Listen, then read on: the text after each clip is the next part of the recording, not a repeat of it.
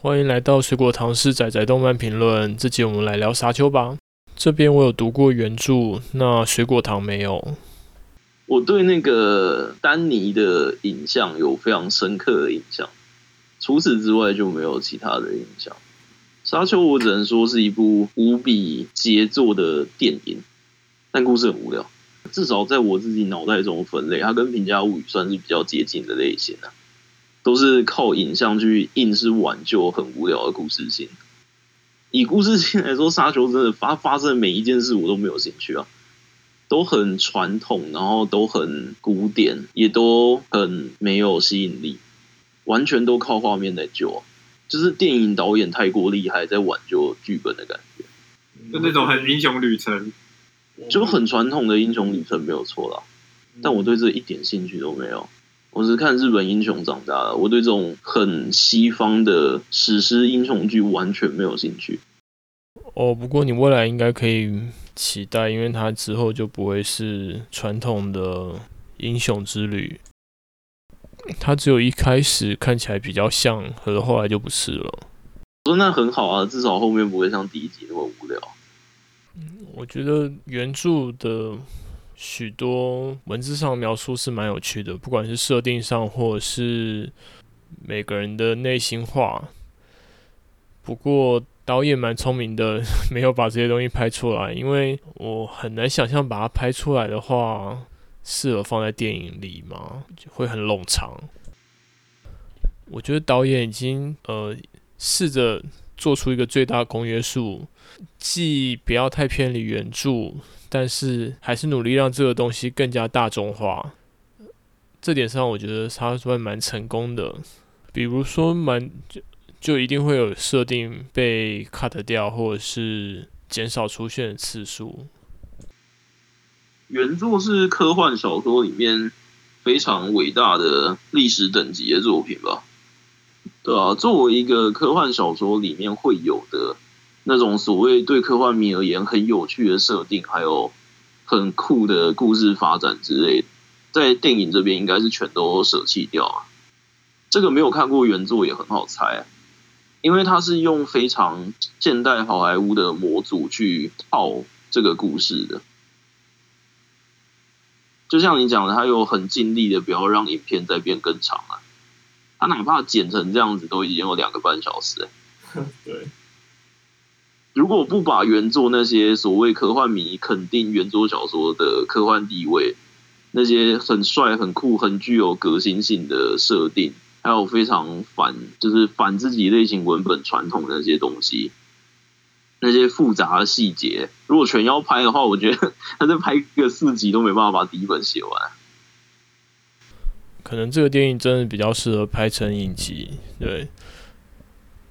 对小说的读者来说，他应该是最适合这部电影的观众，因为，呃，他其实只是对答案，把自己知道的场景，呃，享受它到底是怎么样被演出来，不管是有没有剪辑掉，或者是合并，然后让它更加 streamline 一点，所以小说的读者就比较不会挑东挑西。那电影的导演他应该是蛮有觉悟了，所以他只拍适合影像化的东西。对，剩下的话，其实你去看小说，会觉得说这两个东西其实是互互补的，他们各自有发挥各自的乐趣。这样，《沙丘》的原著采用的是第三人称全知视角，我们可以看到不同人的内心话。作者靠这点很努力的让角色感觉不笨，我们可以看到角色担心这个、考量那个、做出牵制等等。导演也知道这些很难做 show don't tell，毕竟谁能把脑中高速运转的内心 OS 用画面表现出来呢？所以观众有兴趣时候再看小说，得到更深层的趣味就好了。中间就会有一段十分精彩的晚宴的戏被砍掉。那在那场戏里头，大家是针锋相对。另一个比较大的省略是，主角拿到戒指以后，揭露了许多十分十分重要的讯息，比如说未来的梦、要是你看到 p o 突然对母亲大喊，会觉得很突兀的话，看到小说才会觉得原来如此。这要影像化的话是有可能的，会变得有点像是侦探剧的结尾那种爽快感。当年《沙丘》的第一本书本来就是打算作为三部曲出版，这边是小说的第一部结尾。可惜电影只分为上下两集，所以这边采取轻轻带过是无可厚非的。我觉得我们讨论那个响度有点不太一样，就是说完全。不考虑额外的要素，就是以这部电影来说的话，它是好莱坞电影中最杰作等级的作品了。就是故事的结构非常的紧实，背景设定很有趣。然后他在非常未来的科幻世界里面，重现了非常西方魔幻世界会喜欢的那种中古世纪的贵族家族的那种浪漫战争。然后在影像的处理上，丹尼他几乎动用了所有过去最擅长的东西。就是丹尼之前在拍那个像什么《怒火边界》啊。还有《银翼杀手》新版的时候，那种整个画面都很糊的那个，我觉得那应该是我看丹尼的时候最有代表性的影像手法。他特别喜欢那种画面有各种烟雾啊、粉尘啊、沙呀、之类的，把整个画面弥漫住，然后来拍一个远景长镜头。我自己在美学上是特别吃他这一味的。所以看电影的时候，画面表现上非常非常享受了。唯一比较大的缺点，应该是大家会说结尾的地方结构不够好吧？嗯，结尾哪里不够好？他很成功的把这个沙丘电影拍成很有第一集的感觉啊。有些人会觉得有点拖拖拉，好像要结束，然后又下一场戏，要结束了又下一场戏。我觉得最让我不满的两场戏，我觉得完全可以删掉，是那个结尾那个决斗的戏啊，那真的好无聊。在那种地方，我觉得就应该要对原作的桥段进行大胆的破坏性改编了。这个事件本身真的太无聊了。以打戏来说，最后那一段决斗的那个视觉上让你热血喷张的那种感觉，也远输给水行侠要去送死之前的那一段。呃，各方面来说，最后面跟原住民族决斗，然后得以入队那一整段，真的都蛮多余的。就哪怕在叙事上需要去强调，这一支原住民族的小队是崇尚。力量，然后崇尚原始自然秩序，就哪怕是这样，这段剧情也不合逻辑啊！你看他们最后搬着那个尸体走的时候，超没有效率的话，就是以他们的小队，还有他们思考的逻辑，还有说就是在沙子上面必须要沙行，不是吗？有个独特的走路方式，就是最后他们搬着那个尸体前进，都超级不合逻辑啊！哦，其实那边其实还蛮合逻辑的，因为。水对他们超级重要的，死也要搬回去。他可是他们那样子搬就没办法用他们那个特殊的走路方法，是吗？就是这种反逻辑的设定，它是这个故事里面特殊的要素啊。对啊，难道不是应该要来一个什么？就是保罗说：“好，我们搬尸体不会太蠢吗？”然后他们就跟你讲说：“对我们来讲，尸体里面是很重要之类的。”这种越是在科幻世界观里面成立的。特殊的故事逻辑越是需要演出来啊，演出来才会有效果啊。我记得在前面他们有说那个，我不如把你杀掉，然后榨出你的水分。那一种对话里面，他对话的目的还有向着的对象，都是外来入侵者时期的保罗啊，而不是保罗入队之后跟他解释他们自己行动的动机啊，这是两回事啊。第一集的确，嗯，比较缺乏的东西就是小说里头会反反复复的提到水缺乏这件事情导致了什么样的习俗、什么样的习惯、什么样的考量。那在这电影里头，其实真的没有说的太多。对，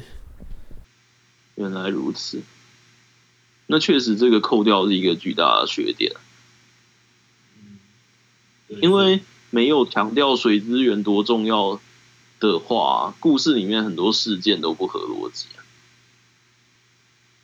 还有另外一段我在看电影的时候特别不喜欢的一场戏是那个医生背叛那一段，忘记那医生叫什么，就是整部剧里面唯一的华裔脸孔。这整个背叛的戏码会不会他就是老派到我有点生草了，你知道吗？就是天哪，二零二一还有人这样讲故事的吗？嗯，这边比较微妙，因为原作在第二节就已经告诉观众说谁会背叛了，就作者完全没有想要藏的意思，十分的平铺直述。哦，原作里面是上帝视角，一开始就告诉观众了吗？对，就他是叛徒这样，了解了解。嗯，我记得这一段导演的确是以最少的镜头快速把把它带过，它不算是重点。对，非常非常的短，短到让你觉得很匆促的程度啊！就你甚至会觉得他们这段是不是被迫加戏啊？导演一副根本不想拍这段戏的感觉。那边的处理很潦草，不管是视觉画面、故事剧情还是。角色之间的表现，我觉得医生背叛那一段戏都是最潦草的，就唯独那一场被医生背叛，然后军队入侵的那一个夜晚那一场戏，那一段的精致度跟完成度就很低，就让你错愕到，干这是你们要上片前临时花一个小时拍的吗的那种程度。其实他整篇里面每个角色台词的雕琢度都蛮让我满意的。就唯独是那个医生背叛那一整段，每个人都像是吃了诚实面包一样，不会用修辞，然后没有情绪化的语气，每个人都平铺直述的在讲自己现在发生什么事，超扯的。嗯，最后一场戏，他觉得放在这边的原因是因为，呃，他这场战斗，呃，书中说他是一个重要的节点，他在这边暂时看不到未来，然后，呃，这边战斗的结果会造会直接影响到未来是怎么样发展，这样。如果是要强调那个他在决斗的过程中，保罗的每一步出招和接招都会影响到可能发生的未来的话，这件事情的因果关系连接相当的重，他就必须要用跟前面两个小时长里面的电影全部曾经使用过预知梦的那种蒙太奇不一样啊。如果你要呈现罗迪的因果关系的话，那就不该用蒙太奇啊。就如果要强调保罗对预知能力还掌握的不清楚，还很朦胧，所以他还不知道自己看到的到底代表什么的话，那就应该用蒙太奇的方式去闪烁，没有错。但如果要呈现的是他的每一个行动都会让可能发生的未来进行改变的话，那因果关系的逻辑就会比较强啊。如果要选择呈现后者的话，蒙太奇就不是什么聪明的影像叙事。嗯，虽然是这样，但是其实原著说的预知未来是一个十分隐晦的东西，他没有时时刻刻说这一步怎么样，所以我要怎么做。呃，他实他还是想要表达一个大方向的未来，好像明朗或目前看不到这样。所以可能导演也不想要拍的太像是，呃，一般大众看到那种可以预知未来的那种电影片段。那就是前者啊。嗯，我觉得这个导演就是十分贯彻 show don't tell，呃，尽量用画面代替说话来呈现东西。那某种程度上。呃，在短期的有因果关系的动作上，这还这是 OK 的。但是原著它描述的东西许多是比较抽象的概念，那 就真的很难用 show don't tell 来呈现。啊，我是觉得决斗那一场戏，还有医生背叛那一场戏都处理得很蠢啊。然后影像叙事上，丹尼本来就很合我心脾啊，所以我特别喜欢。然后虽然它是一个很伟大的科幻小说所改编的电影，但是它在科幻这件事情影像表现上，反而是相对怎么讲四平八稳的吧。整个电影影像里面，让人觉得特别感兴趣的，只有那个正义机吧。正义机好可爱，还有那个翅膀直接收起来，然后整个像那个魁地奇一样咻往下掉的那个好可爱。在预告的时候就一直被各路评论家吹捧，说他的那个防护罩的那种近战战斗。反而没有特别吸引我，我觉得还蛮朴素的。水行侠跑去送死的那一段，靠的也是那个演员本身的戏剧张力啊，而不是那一段打斗有多拍的有多好。我觉得那个啊，就是肥仔光头他们那个家族入侵的夜晚，那一段里面双方的士兵在打，那个人数太多。那一段里面看的比较模糊，就看不出所以然，我觉得是。无可厚非啊，但是到那个水行侠去送死的最后那一场有护盾的打戏里面啊，那边就完全靠演员的气场去碾压过去了。打戏本身的设计也说不上有趣啊。说到底，我对《沙丘》这部剧所有的正面评价还是来自于那个、丹尼那种模糊的，就是他影像的层次真的非常的丰富啊。它不是纯粹的那种前景或后景而已，它会用迷雾啊来营造出整个画面很强大的纵深。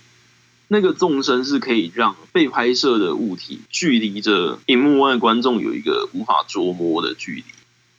然后用这种模糊的距离感去拍的长镜头，就会有很强烈的仪式性的效果。那个飞机的舱门缓慢的打开。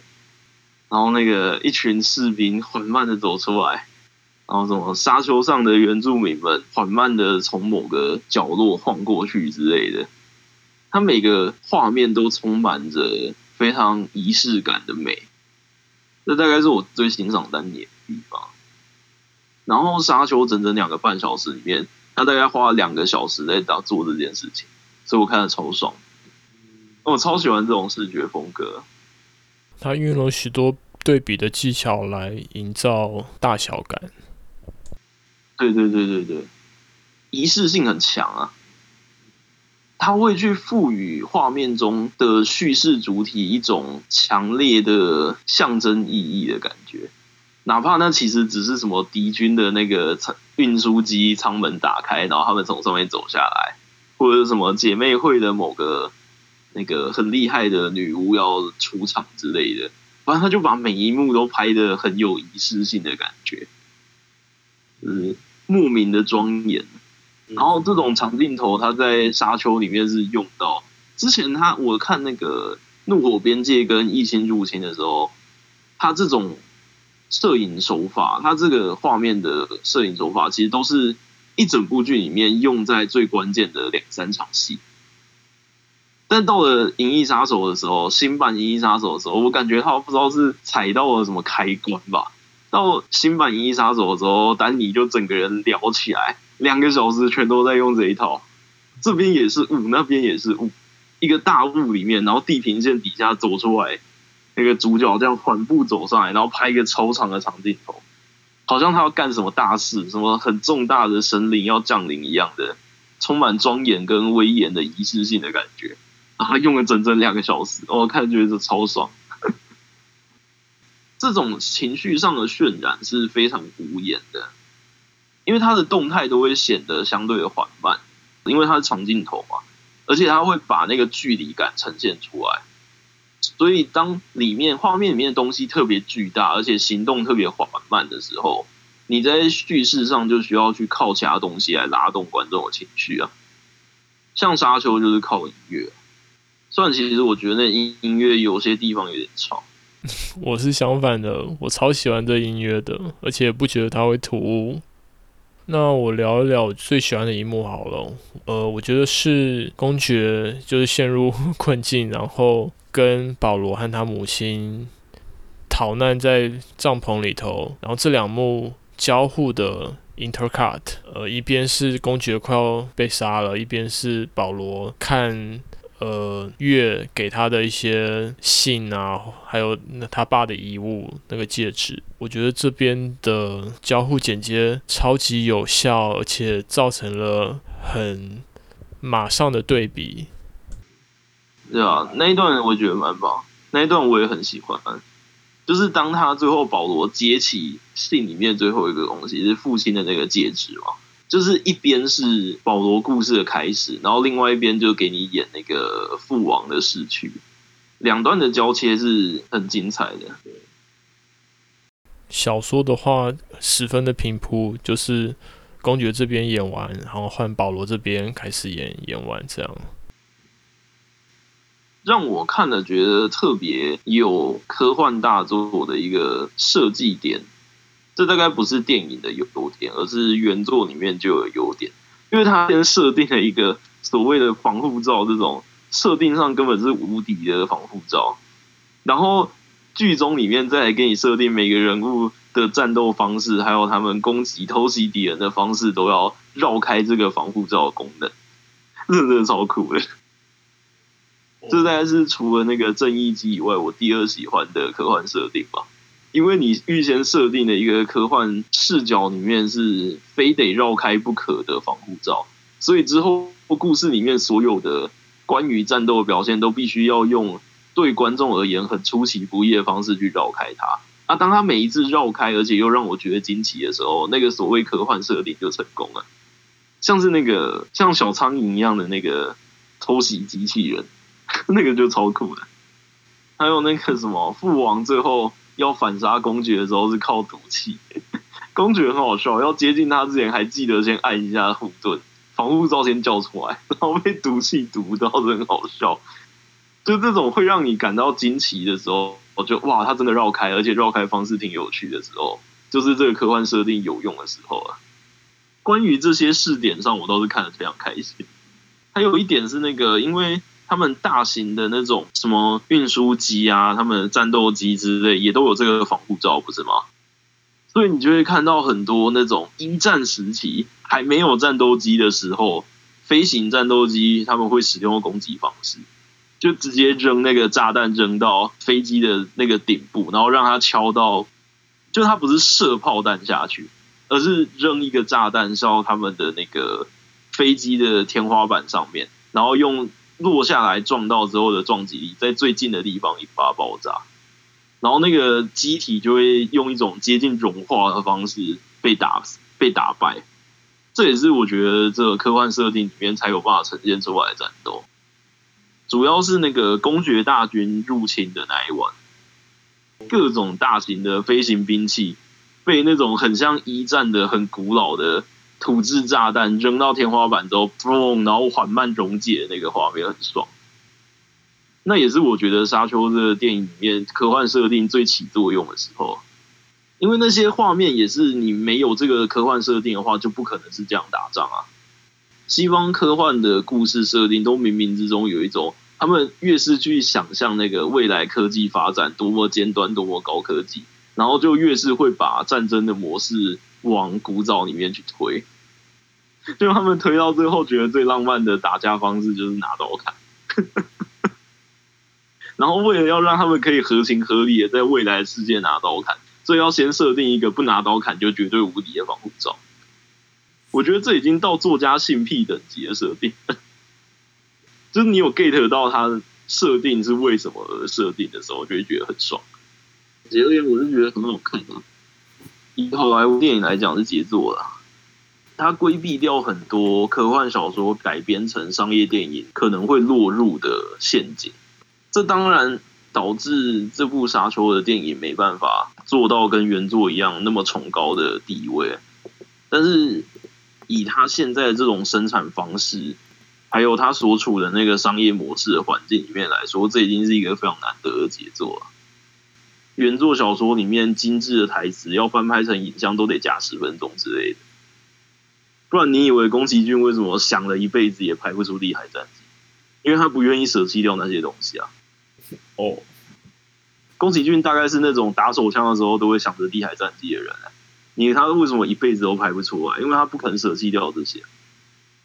哦，是哦。